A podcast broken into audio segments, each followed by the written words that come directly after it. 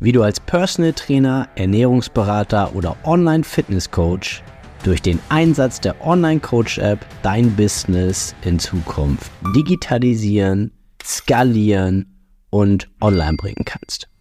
Mein Name ist Yannick Schlemm und ich habe in den letzten viereinhalb Jahren ein zehnköpfiges Personal Training und Online Fitness Coaching Team aufgebaut und hier auf diesem Podcast erfährst du die wichtigsten Learnings und Erkenntnisse dieser Zeit sowie die wärmste Empfehlung meiner Online Coach App für dich und dein Business. Viel Spaß beim Zuhören.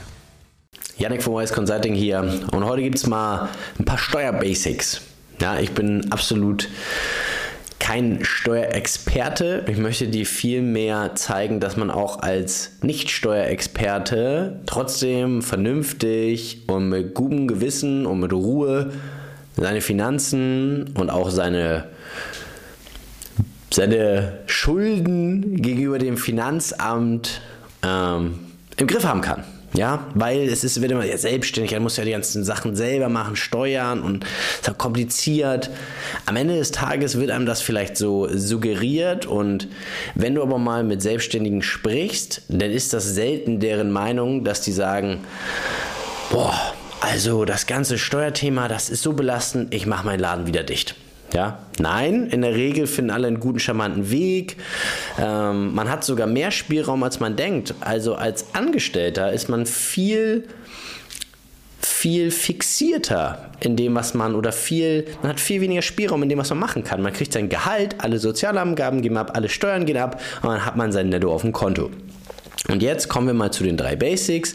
Als Selbstständiger ist es so, dass du logischerweise die Wahl zwischen einem zwischen der Kleinunternehmerregelung hast und quasi, also du kannst sie nutzen oder du kannst sie nicht nutzen. Wenn du dein Gewerbe angemeldet hast, hast du quasi im nächsten Schritt die Kommunikation mit dem Finanzamt, wo du den steuerlichen Erfassungsbogen ausfüllst und diese Regelung nutzen kannst oder nicht. Meine klare Meinung ist immer nein, nutze sie nicht, mach's von Anfang an richtig, limitiere dich nicht, weil man, wenn man diese Regelung nutzt, man wird zwar Umsatzsteuer befreit, aber man ist auch nicht mehr vorsteuerabzugsfähig und logischerweise man hat einen Betrag von 24.000 oder so Jahresüberschuss, der dann irgendwie, ich sag mal, der das Ganze aber auch deckelt. Das heißt, mehr darüber hinaus darf ich denn schon gar nicht verdienen, wenn ich weiter Kleinunternehmer bleiben möchte. Das heißt, man limitiert sich sehr stark in seiner Denkweise und man hat vielleicht 19% erstmal mehr in der Tasche von dem, was man von Kunden kriegt. Das heißt, man muss das nicht abführen, die Umsatzsteuer.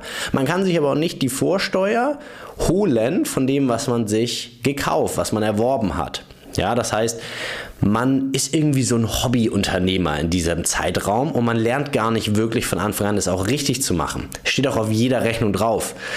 Kleinunternehmerregelung oder Umsatzsteuer befreit nach Paragraph, Hobbycoach so und so. Ja?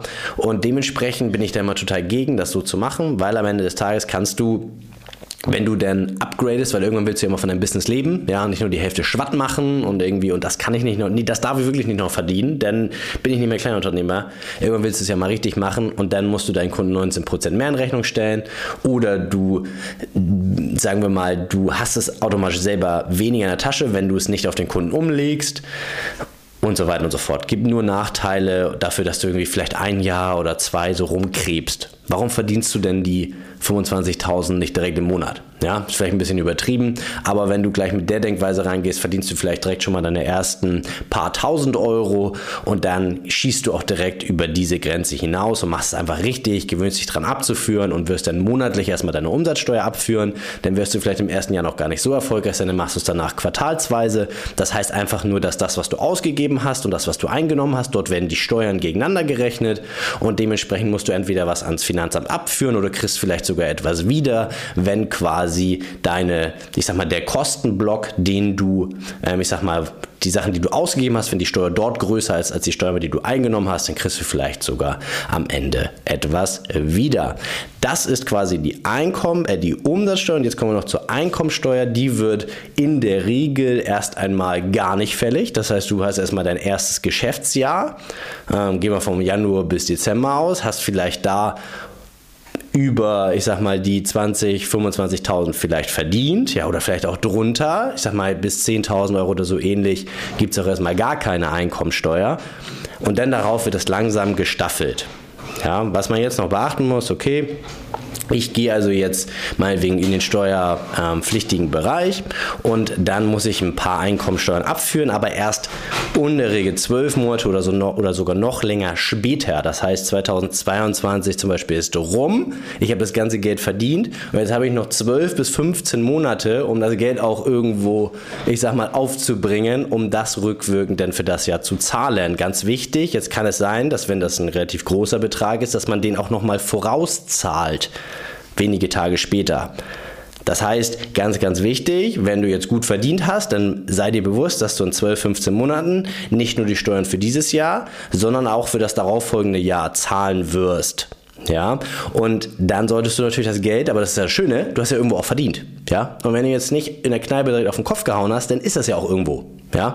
Und du hast ja sogar noch ein weiteres Geschäftsjahr denn Zeit gehabt, beziehungsweise du hast ja das Geld des nächsten Jahres auch schon vollkommen verdient und dann sollte es auch kein Problem sein, die Steuern dafür zu zahlen. Ansonsten kann man mit dem Finanzamt auch immer in Kommunikationstreten, Kommunikationstreten, weil die wollen eigentlich ja auch nicht, dass du pleite gehst aufgrund der Steuerlast, sondern die wollen, dass du weiter Steuern zahlst. Also kann man vielleicht in Raten zahlen oder ähnliches. Das sind Menschen, die auch dankbar dafür sind, wenn man mit ihnen in Kommunikation tritt und nicht irgendwann auf das böse Schreiben wartet wartet, ja, wenn es schon zu spät ist, sondern sagen, hey, ich bin vielleicht gerade nicht, nicht liquide, sollte dieser Fall irgendwie eingetreten sein, kann ich das vielleicht in Raten zahlen, kann ich vielleicht später zahlen oder ähnliches. Es gibt auch noch Steuerfristverlängerungen, die man bei der Umsatzsteueranmeldung hat, denn wenn man jetzt zum Beispiel monatlich zahlen will, kann man das irgendwie nochmal einen Monat weiter nach hinten verschieben. Es gibt etliche Methodiken, dafür würde ich dir den Steuerberater ans Herz legen, aber so ein paar Basics wollte ich dir jetzt hier einfach mal mitgeben.